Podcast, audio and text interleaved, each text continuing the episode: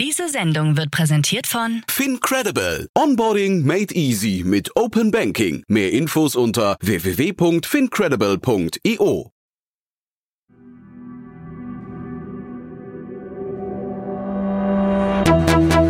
Startup Insider.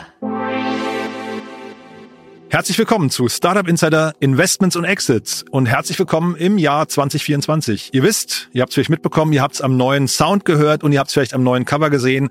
Wir bauen unseren Podcast um. Vielleicht habt ihr die initiale Folge von letzter Woche gehört. Da habe ich so ein bisschen erklärt, was wir alles vorhaben. Es gibt neue Formate, es gibt neue Kanäle und es gibt viele Programmänderungen. Und eine der größten Änderungen betrifft dieses Format ich kann fast sagen, mein Lieblingsformat oder ein Format, das ich zumindest wirklich extrem lieb gewonnen habe, nämlich das Format Investments und Exits. Ihr wisst, wir begrüßen hier jeden Tag die wichtigsten Investorinnen und Investoren aus Deutschland, Österreich und der Schweiz.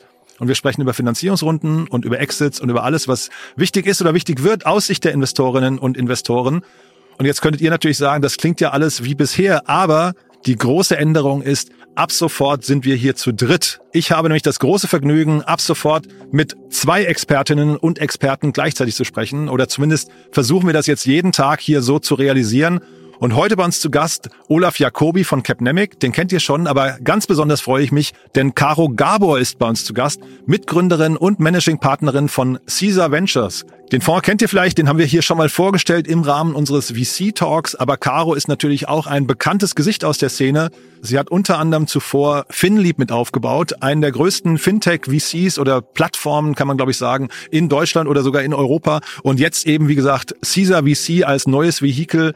Und äh, ja, ihr werdet es gleich hören, hier hat sich eine Traumpaarung gefunden. Es ist natürlich die erste Ausgabe und wir waren noch so ein bisschen hier und da im Findungsmodus, aber man merkt, glaube ich, schon, das Format funktioniert. Und vor allem freue ich mich, dass jetzt hier noch viel mehr geballte, äh, fundierte Expertenmeinungen oder Expertise eingebracht werden. Also von daher ein tolles Gespräch, auf das ihr euch jetzt freuen dürft, mit Caro Gabor, Mitgründerin und Managing Partner von Caesar Ventures und Olaf Jacobi, Managing Partner von Capnemic. Viel Spaß! Heute zu Gast mein Name ist Caro Gabor, ich bin Mitgründerin und General Partner von Caesar. Caesar hat äh, im Mai letzten Jahres gestartet. Wir sind ein Super Angel Fund und investieren am allerliebsten in der Pre-Seed-Phase in Technologieunternehmen im Dachraum. Die Sektoren, auf die wir uns fokussieren, sind Deep Tech AI, Digital Health, Climate Tech und Fintech, investieren gerne Tickets so zwischen 200 und 800.000 und reservieren zwei Drittel des Fonds für die Folgeinvestments in unsere Superstars. Unsere ersten Vorzeigeinvestments sind zum Beispiel Wamo, Rocket Tutor oder Lillian Care. Und Olaf Jacobi, ähm, Managing Partner bei Capnemic. Wir sind vier Partner, insgesamt 16 Kolleginnen in Köln, Berlin und München und wir sind ein Frühphaseninvestor und investieren hauptsächlich im Dachbereich, also Deutschland, Österreich und die Schweiz, in den Phasen Pre-Seed, Seed und Series A mit den Schwerpunkten B2B Tech, auch gern Deep Tech und ab und zu machen wir auch ein B2C-Investment. Die Tickets, die wir investieren, sind so zwischen einer halben Million bis zu sechs Millionen initial plus entsprechende Reserven äh, für weitere Finanzierungsrunden. Wir investieren derzeit aus unserer dritten Fondsgeneration, das ist ein 190 Millionen Euro Fonds. Die vergangenen namhaften Exits äh, sind Lina X und Adjust. Äh, spannende Investments haben wir natürlich sehr viel gemacht, aber um ein paar Highlights zu nennen, eine Parcel Lab, eine Circular, eine User Lane oder auch eine Dexery äh, runden, glaube ich, unser Portfolio ganz gut ab. Werbung Hi, hier ist Moritz, Marketing und Growth Manager bei Startup Insider. Wenn du über die verschiedensten Themen immer auf dem neuesten Stand sein möchtest, dann empfehle ich dir auf jeden Fall unsere Newsletter auszuprobieren. Von unserem täglichen Morning Briefing Startup Insider Daily zu unseren themenspezifischen Newslettern wie Krypto und Web3, Investments und Exits oder KI Kompakt bist du mit unseren Newslettern immer top informiert. Falls du interessiert bist, kannst du dich jetzt ganz einfach kostenlos anmelden und zwar unter startupinsider.de/slash insider. Investments und Exits. Ja, hallo Caro, hallo Olaf, freut mich. Hallo. Freue mich sehr. Und äh, frohes Neues. Ja, frohes Neues euch beiden auch oder auch allen Hörerinnen und Hörern. Cool, dass wir hier zusammengefunden haben. Und äh, ja, Olaf, dich kennt man. Wir hatten ja das Vergnügen gerade kurz vor Weihnachten noch in der in der äh, tollen, äh, sagen wir Jahresrückblickfolge. Aber Caro, dich kennen wir hier noch ja fast gar nicht. Sag doch vielleicht noch mal ein paar Sätze zu euch und zu dir. Sehr gerne.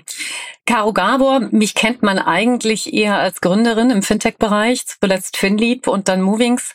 Und seit Mai letzten Jahres bin ich Mitgründerin und auch eine der General Partner von Caesar. Wir investieren super, super Early Stage mit einer großen Community aus über 200 Angels, am liebsten Pre-Seed in der Dachregion in Technologie und auch äh, Olaf äh, mit Capnemic und wir haben schon das erste gemeinsame Investment gemacht. Ja, wir beide hatten ja vorher telefoniert, Caro, mal vor, vor ähm, ein paar Wochen.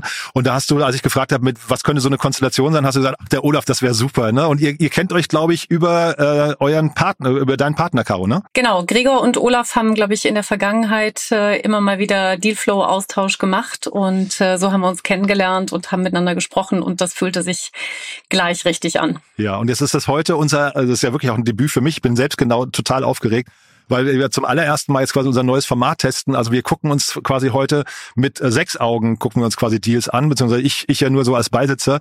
Ähm, ihr habt zwei Themen mitgebracht, ne? Die sind beide sehr, sehr spannend und ein bisschen wegweisend. Fangen wir mal an, ne, würde ich sagen. Ja, ähm, gerne. Äh, genau, Anfang ist ein gutes Stichwort. Ähm, und ähm, ich, ich habe mir vorhin, das habe ich dir auch gesagt, Jan, äh, dein, deine Intro zu den neuen Formaten angehört.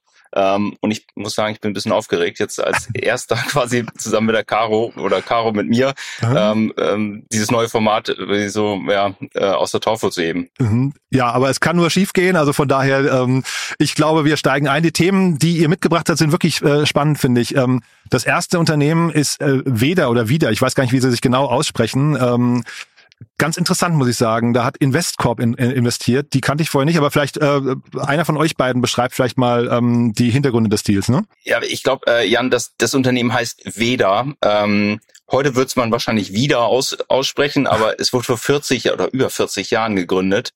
Es äh, hat angefangen mit Payroll Services, also im HR-Bereich, ähm, hat einen einzigen Gründer, der auch jetzt noch Geschäftsführer ist, der das Unternehmen eben in den letzten 40 Jahren aufgebaut hat äh, auf 20 Millionen Umsatz. Und ähm, aber dazu kommen wir später im Detail.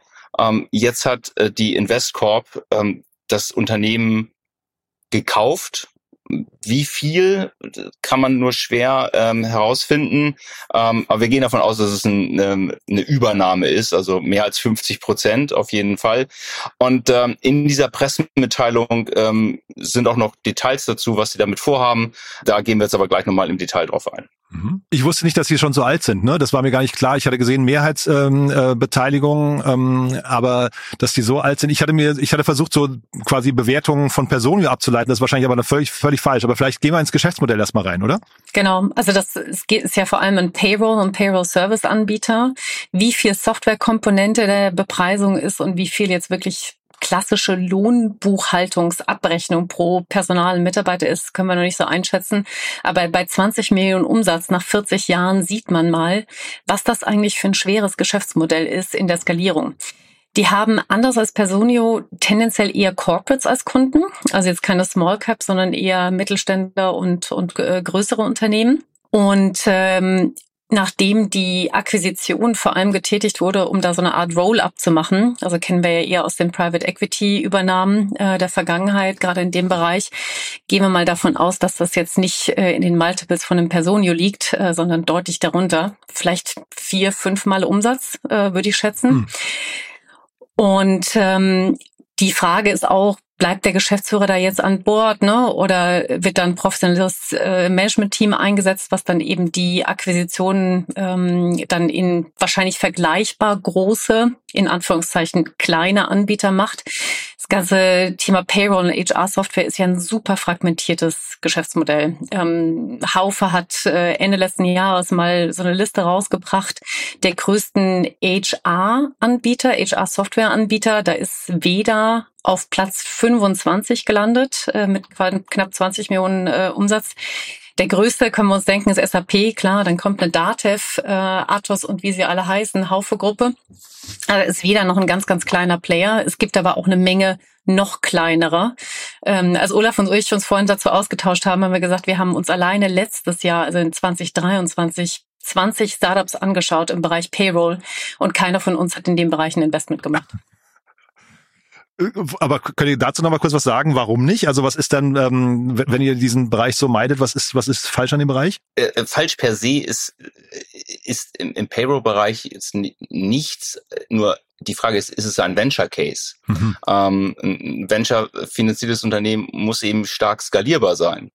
Und ähm, Payroll ist ähm, wahrscheinlich mit oder nach oder vor dem gesamten Steuerbereich, dass ähm, wenn man jetzt Internationalisierung als als als Ziel hat, das komplexeste überhaupt, weil jedes Land hat andere Payroll Regularien, äh, Prozesse, das, das Thema Steuer oder Ges Gesundheitsabgaben, Krankenversicherung und so weiter und fort spielt alles da rein. Es gibt also kein Standard keine Standard Payroll Engine, die man bauen kann, die für sich 30 äh, Länder oder 40 Länder gilt. Das heißt, es ist eine Uphill Battle für einen Technologieanbieter, ein, ein, ein Payroll-Unternehmen, was eben in Deutschland, Spanien, Italien, Frankreich etc. funktioniert, aufzubauen.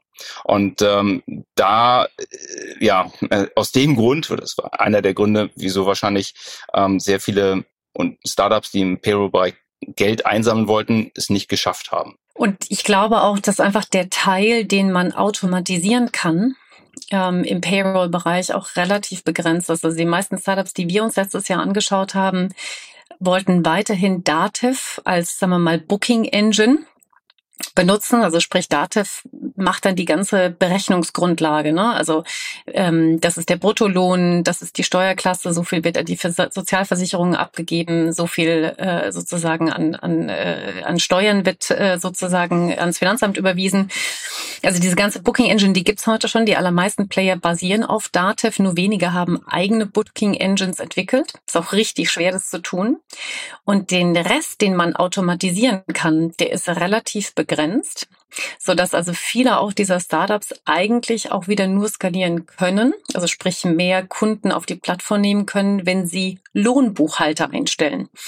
Und ich weiß nicht, ob ihr euch damit mal auseinandergesetzt habt, aber es gibt kaum Mitarbeiter, die schwerer zu kriegen sind, also vor allem in Berlin, wo diese ganzen Payroll-Startups sind, ähm, als, als Lohnbuchhalter. Ach, spannend. Äh, und da werden unfassbare Gehälter mittlerweile auch bezahlt. Also im nächsten Leben werde ich auf jeden Fall ein Lohnbuchhalter. ähm, und, und nicht wie sie. ähm, und, und damit ist eben die Skalierbarkeit total begrenzt von diesem Thema. Ja, und letztendlich geht es nachher nur darum, wer kann am günstigsten pro Monat eine Abrechnung pro Mitarbeiter machen. Und da sind natürlich so Player wie eine ETL AG, ähm, kennt bestimmt auch der ein oder mhm. andere, ja, die letztendlich ähnlich wie jetzt Investcorp das mit Weda vorhat, ein Roll-Up-Play in Deutschland machen und kleinere Steuerberatungskanzleien und Lohnbüros aufkaufen ähm, um dort möglichst diese Effizienz hochzubringen, wahrscheinlich meilenweit voraus. Mhm. Also ich bin gespannt, ähm, ob das erfolgreich wird, die Strategie. Und, und höre ich da auch so eine Kritik raus an Personio oder, oder also muss man dann Personio auch nochmal anders bewerten? Weil ich hatte im Vor, ähm, Vorfeld jetzt mal geguckt, Personio, letzte Bewertung 8,5 ähm, Milliarden Dollar. Das war jetzt noch irgendwie Zahlen aus dem äh, Februar letzten Jahres. Da hieß es, sie haben über 8000 Kunden, also deutlich mehr jetzt eben als Weder. Ähm, zeitgleich hat man aber auch gesehen, dass zum Beispiel Payfit kam aus Frankreich, glaube ich, wenn ich mich richtig erinnere, auf nach Deutschland ja. und hat sich aber auch wieder zurückgezogen. Also haben hier quasi den Angriff gewagt und äh, auch wieder die Zelte abgebrochen. Ist der Markt wirklich so schwierig, ja? Also der Markt, wir müssen unterscheiden einmal in den ganzen Bereich Payroll und da gehen wir vielleicht nochmal äh, eine Etage tiefer rein mhm. und dann in den gesamten HR-Tech-Markt. Mhm. Ja. Und äh, Personio, völlig richtig, ähm, 8,5 Milliarden die letzte Bewertung, äh, das war die Series A, wo ich glaube 200 Millionen US-Dollar eingesammelt wurden. Wenn man davon ausgeht, wenn die Zahl stimmt, 250 Millionen Dollar in Revenue, ist das eine 34x Valuation. Ja. So, und das ist sicherlich auch ein, ein Treiber für einen Investcorp, ähm, zu sagen, oh, in diesem Markt, da sollte man sich mal ein bisschen ähm, mit beschäftigen. Ähm, warum? Weil in den letzten, immer mal, in den letzten zehn Jahren unzählige HR-Tech und Startups gegründet und auch finanziert worden sind. Mhm. Und äh, in HR-Tech muss man jetzt unterscheiden zwischen dem Core HR Solutions, ja, das ist Payroll, das ist dann die Personalakte, also das gesamte Management. Der zweite Layer ist Recruiting, all das, was dazu gehört. Ähm, und der dritte äh, Layer ist Employee Experience, also Retention auch. Mhm. So, das ist der HR Tech Stack. Und ähm, Payroll ist nur ein Bereich dabei. Eine Personio hat, glaube ich, 2019 einen Payroll-Provider äh, gekauft ähm, aus Spanien. Ich selber, und äh, das hatte ich mit Caro kurz mal äh, im Vorfeld an, angesprochen, ich glaube, wir beide kennen jetzt kein Unternehmen, was Payroll per se komplett mit Personio macht. Mhm. Ähm, Personio hat da eine, eine Data-Schnittstelle, macht also wahrscheinlich, das ähm, kann ich auch nicht mit hundertprozentiger Sicherheit sagen, ähm, nicht hundertprozentig die Payroll alleine.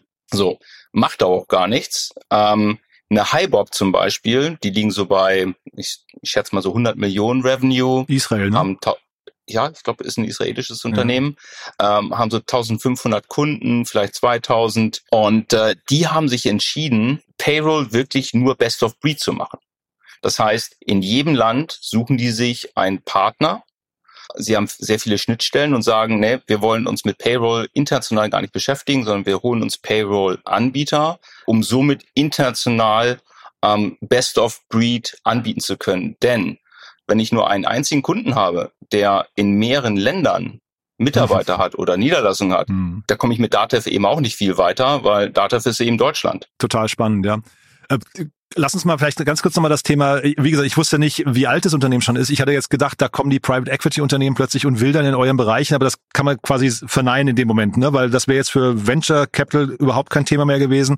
Ähm, Investcorp kommt aus Alsdorf übrigens, aus NRW, habe ich, ich, ich kannte den Namen gar nicht, aber die sind auch gar nicht so klein, ne? Die haben ein sehr großes Portfolio und sind, glaube ich, genau äh, fokussiert auf diese, ähm, ich sag mal, mid-sized, ähm, later stage und ich sag mal, die haben da wahrscheinlich einfach auch äh, einen sehr guten Deal gemacht, was die mhm. Bewertung angeht. Ähm, wer weiß, ob der Gründer nach so vielen Jahren da überhaupt noch äh, Lust hat, das noch lange zu führen. Der wird äh, vielleicht da auch einen guten ähm, Earnout äh, verhandelt haben. Äh, ähm, und da gibt es vielleicht auch schon das ein oder andere potenzielle Akquisitionstarget, was man sich parallel eine DD mhm. angeschaut hat. So machen das ja die meisten PIs, ne? Dass eigentlich schon relativ klar ist, wie das Rollup dann aussieht. Aber es ist eben kein, keine Konkurrenz zu VC, ne? Das wollte ich eigentlich nur mal sicherstellen. Also wir, wir, hier kommen keine neuen Spielregeln plötzlich auf den Markt. Nein, es ist keine Konkurrenz. Ich sehe es wenn, wenn man mal einmal rauszoomt und sich den HR-Tech-Markt eben in den letzten zehn Jahren anschaut, es sind unzählige HR-Tech-Unternehmen finanziert worden.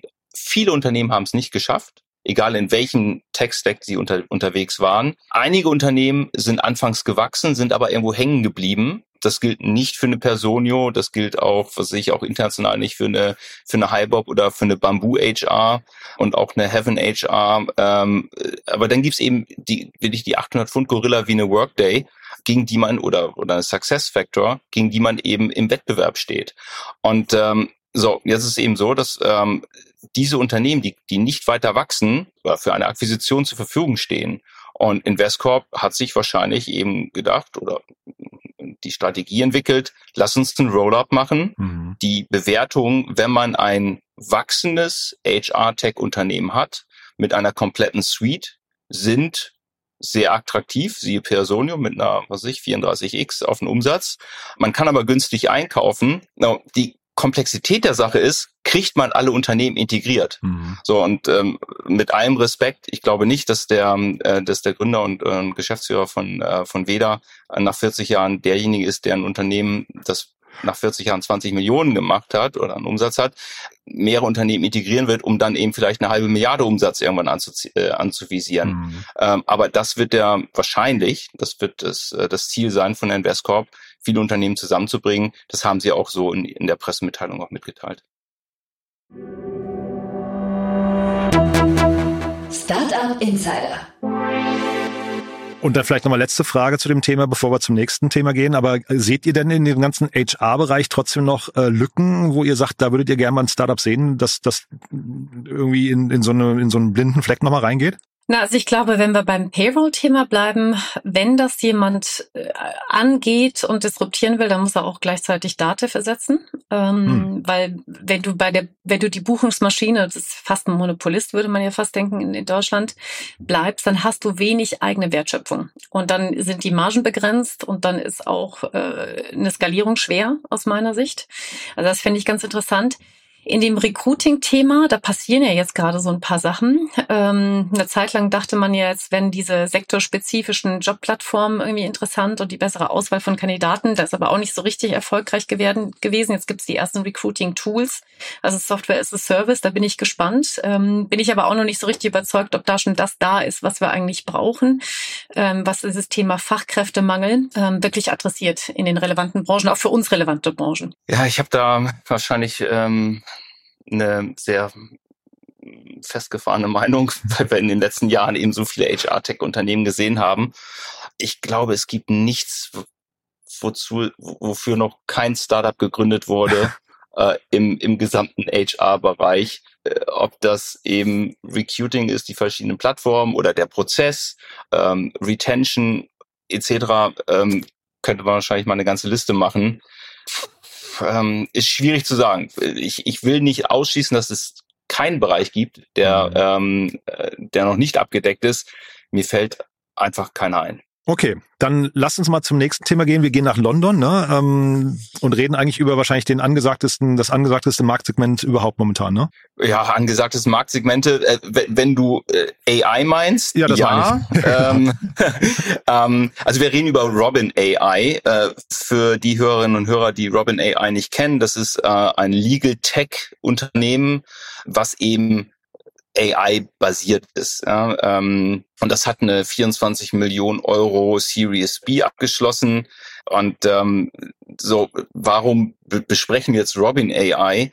Weil es eben in Deutschland eben auch, auch einige Legal äh, Tech-Unternehmen gibt, die im direkten Wettbewerb zu Robin AI stehen. Und wir fanden das einfach äh, interessant, dass es hier wirklich eine, ja, eine, eine vertikale Anwendung gibt von Generative AI, die nicht Videos generiert oder nicht schöne Bilder macht, ähm, sondern die wirklich einen akademischen Beruf nicht ersetzt, aber zumindest in einigen Prozessschritten mh, hm, obsolet macht. Genau, also es ist sehr, sehr spannend. Ich kann mir das auch super äh, vorstellen, das einzusetzen. Ähm, auch in, in, den Rollen als Gründerin hätte sowas wirklich geholfen. Ich kann mir sehr, sehr gut vorstellen, dass das äh, funktioniert und erfolgreich wird. Ähm, Robin AI, die bieten ja im Prinzip an, du kannst mit ihnen ähm, Verträge draften. Du kannst wenn du einen geschickt bekommst, ne? so ein Shareholder Agreement oder Termsheet kommt vom VC als Startup vor, du kannst reviewen und du kannst auch suchen. Ähm, das Thema Suche wird sowieso durch LLM-Modelle sich nochmal radikal verändern. Da gibt's ja auch die ersten, ähm, die ersten Finanzierungsrunden von auf Suche spezialisierte äh, LLM-Modelle, sei es jetzt für Consumer, aber auch für Unternehmen. Und ähm, da gibt's natürlich ein paar Player. Äh, wir haben ein bisschen geschaut, Olaf äh, und ich, äh, die da aktuell unterwegs sind. Ähm, gibt zum Beispiel eins aus den USA, Harvey AI, die ähm, vor kurzem eine Series A von 20 Millionen gemacht haben, ähm, angeführt von Sequoia.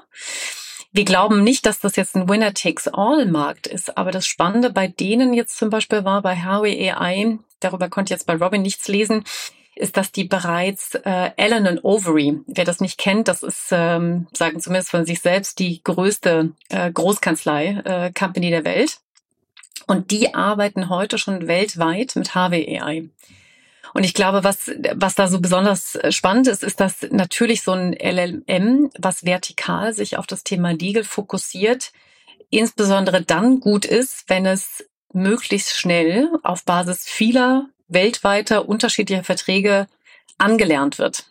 So, also das heißt, wenn die das jetzt ausrollen ähm, in verschiedenen Rechtssachgebieten und dann auch noch in verschiedenen Ländern, können die natürlich damit relativ schnell dann auch die besten Verträge draften, reviewen und und euch und auch durchsuchen lassen. Ja? Und wenn du dann eben, ich sag mal, die ganzen Juniors, die du da ans Anwendete einstellst, ähm, dafür nutzt, äh, dass sie die Empfehlungen der AI, wie zum Beispiel ein Vertrag besser werden kann, ne, oder bestimmte Zirkelbezüge nicht funktionieren oder was auch immer, ähm, das überprüfen lässt und damit dann eben die Algorithmen besser machst, dann hast du natürlich auf jeden Fall äh, eine First Mover Advantage hier. Und die sagt kein Winner takes it all Markt, aber äh, ist es nicht trotzdem anzunehmen, dass ähm, der Markt sich jetzt so ein bisschen konsolidieren dürfte, weil ja wahrscheinlich auch, ihr habt es gerade beim, beim Thema davor ja gesagt, ähm, man sieht sehr, sehr viel in dem Bereich, aber wahrscheinlich wird ja nicht alles durchfinanziert, oder? Na, alles durchfinanziert wird sicherlich nicht, aber ich glaube, für eine Konsolidierung ist es noch zu früh, weil äh, seit wie vielen Jahren wird in diesem Bereich überhaupt investiert oder seit wie vielen Jahren entstehen Unternehmen? Wenn wir uns mal die, die deutschen Player anschauen, ohne Robin AI, die sind gegründet 2018, 2019. Ne? Also wir haben eine ähm, äh, mhm. Legal OS in, in, in Deutschland 2019 gegründet. Ähm, interessant investiert ähm, oder finanziert von Google for Startups, Speed Invest und Holzbring Ventures. Interessant deshalb, weil eine Robin AI, ähm, wer ist da drin? Google for Startups, äh, Softbank und dann eben die neuen Investoren Quantum Light äh, und ein paar andere. Das sind alles sehr junge Unternehmen, die sind seit seit, seit zwei Jahren vielleicht ähm, oder seit drei Jahren wirklich auf dem Markt und versuchen Kunden zu generieren und seit vier fünf Jahren, sondern eher vier Jahren unterwegs. Also das ist noch zu früh, um dort von Konsolidierung zu sprechen. Das Interessante ist äh, aber zu, zu sehen, dass eben eine, eine Legal OS, ähm, die letzte Runde war äh, Januar 22, die haben immer noch so viele Mitarbeiter wie damals, also sind nicht richtig groß gewachsen. Und eine Robin AI, mhm. die, ähm, die haben jetzt 120, 117, 120 äh, Mitarbeiter.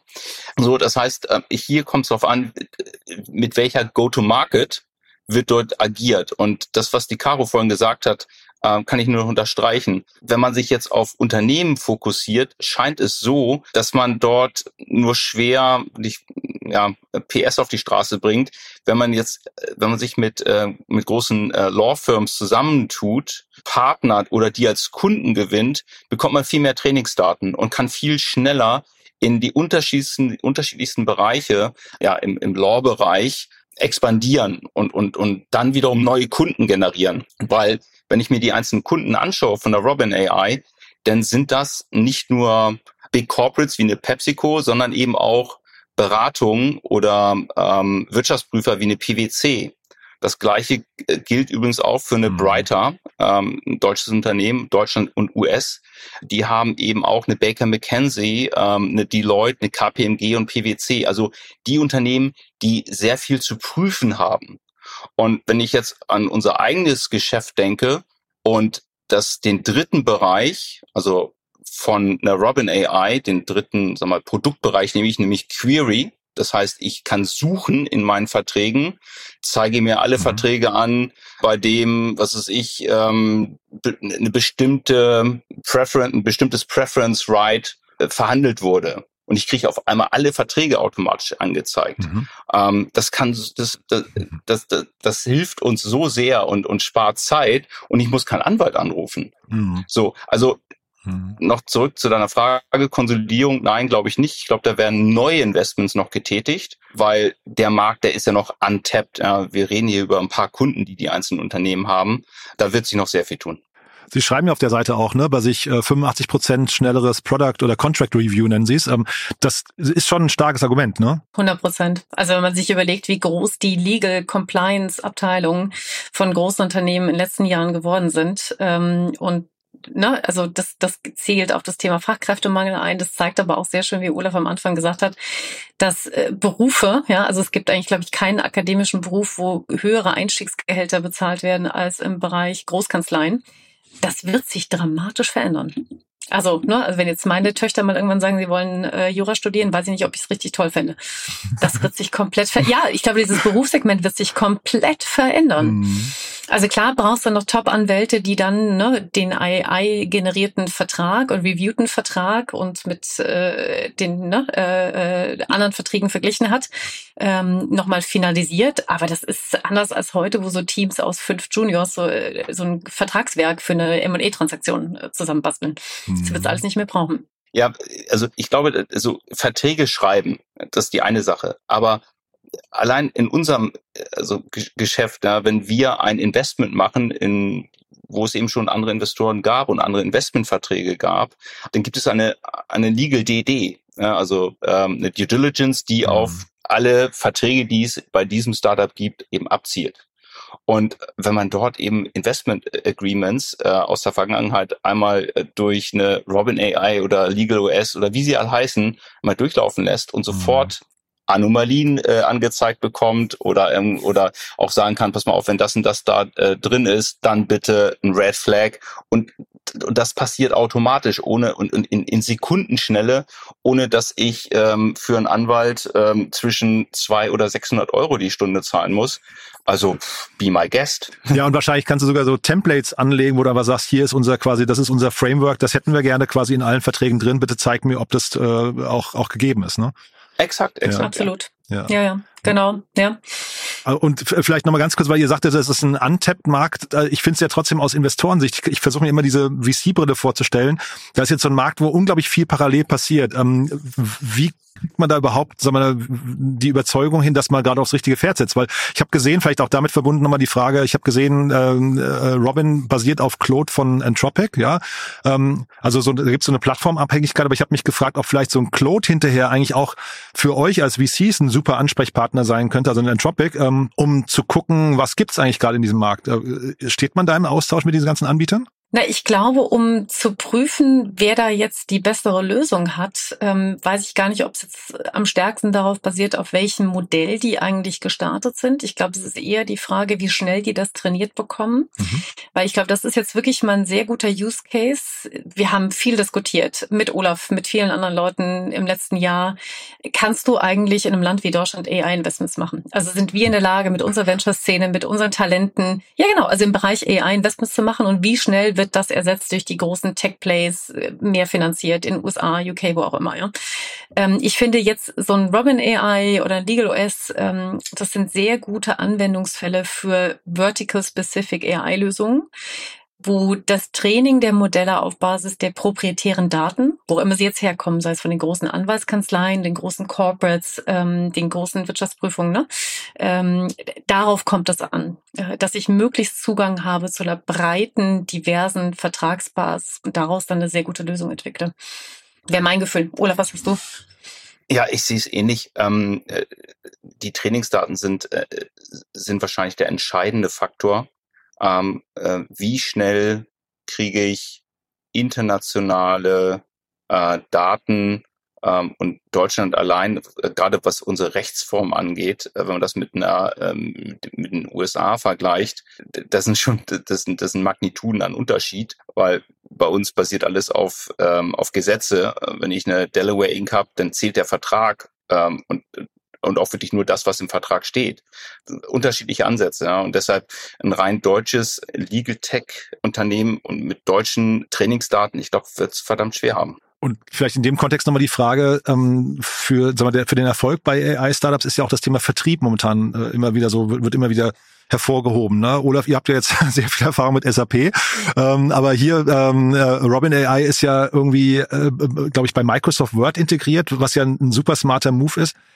Diese Plätze sind aber doch wahrscheinlich hinterher auch, äh, sag mal, das ist so wie der Checkout im E-Commerce, kann ich mir vorstellen. Da gibt's dann nur ein paar Möglichkeiten eigentlich, ne? Die, die werden wahrscheinlich hart umkämpft sein. Das weiß ich jetzt nicht, ob wirklich Robin AI in Word integriert, integriert ist oder ähm, Word Schnittstellen hat, um solche äh, Tools in, zu integrieren so, oder integrieren zu lassen. Verstanden, ja, okay. Mhm. Glaube nicht, dass das, ähm, kann ich mir nicht vorstellen, also das ist jetzt so ein educated guessing von mir, ja. dass äh, Microsoft sich da so früh auf ein Unternehmen äh, festlegt äh, im, im, im Legal äh, AI-Bereich. Das kann ich mir nicht vorstellen. Also nicht exklusiv wahrscheinlich vor allem, ne? Ja. Nee, das ist, das ist ein Plugin ja. ja und ähm, ich kann eben ähm, in Word was schreiben und äh, von Robin AI eben ähm, vervollständigen lassen ähm, und so weiter. Ja. Also das heißt also keine Diskru äh, Distributions-, äh, so, so Steigbügelhalterhilfe durch, durch äh, Microsoft. Darauf wollte ich eigentlich hinaus. Aber man braucht jetzt noch nicht die großen äh, Tech-Player, um überhaupt eine Marktdurchdringung hinzubekommen.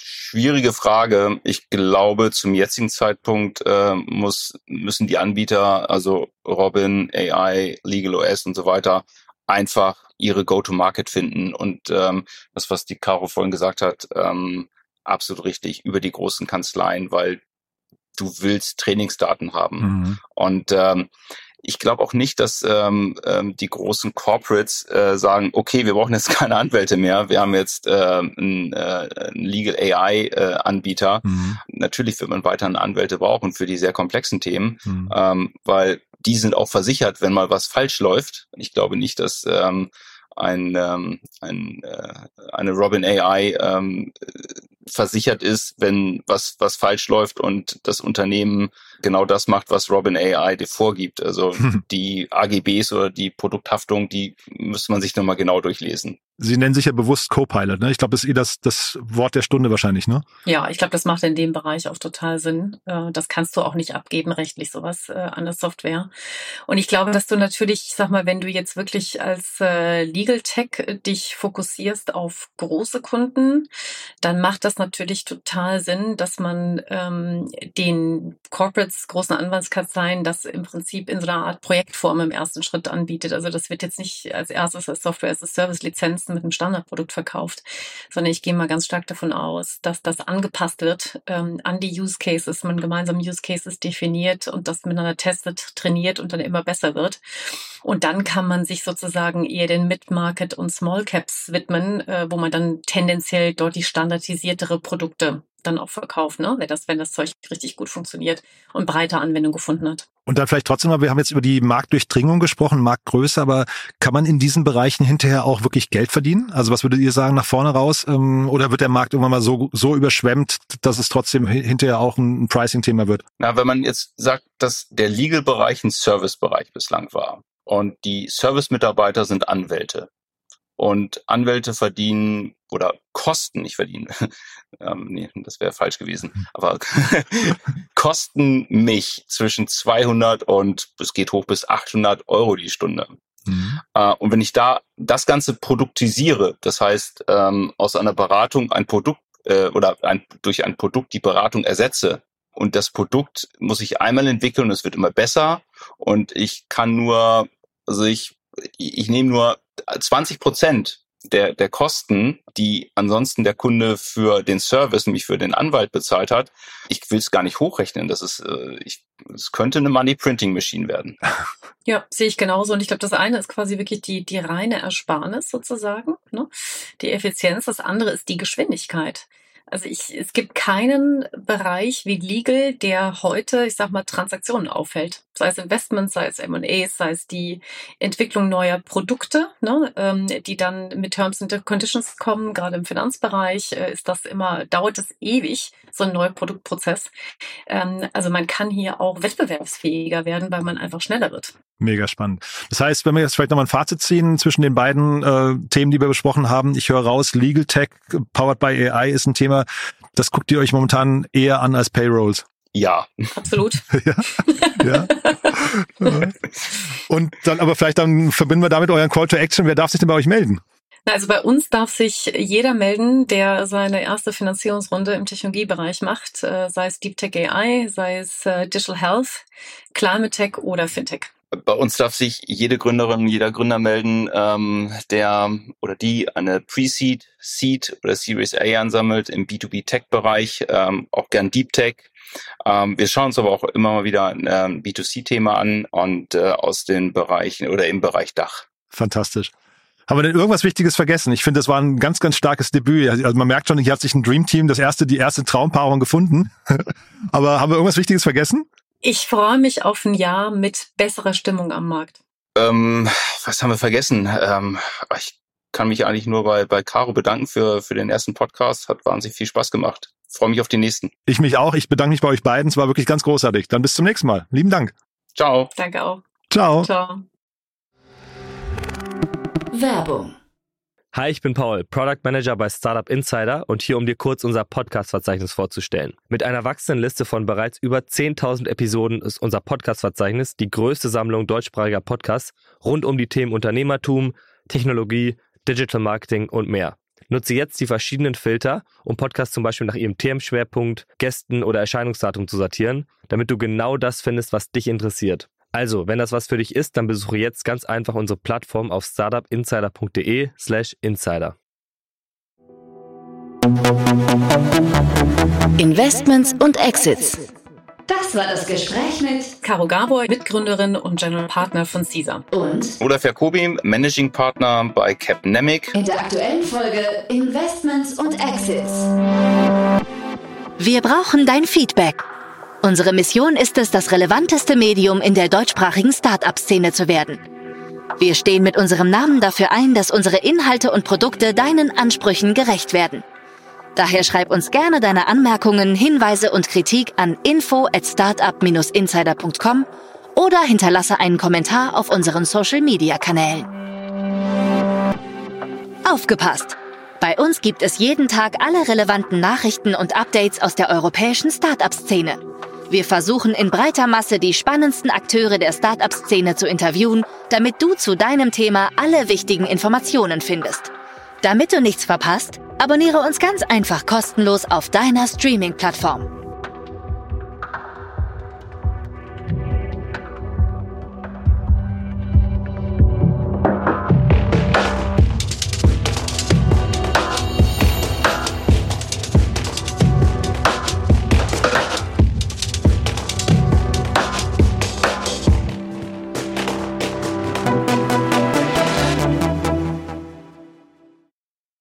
Sendung wurde präsentiert von Fincredible. Onboarding made easy mit Open Banking. Mehr Infos unter www.fincredible.io.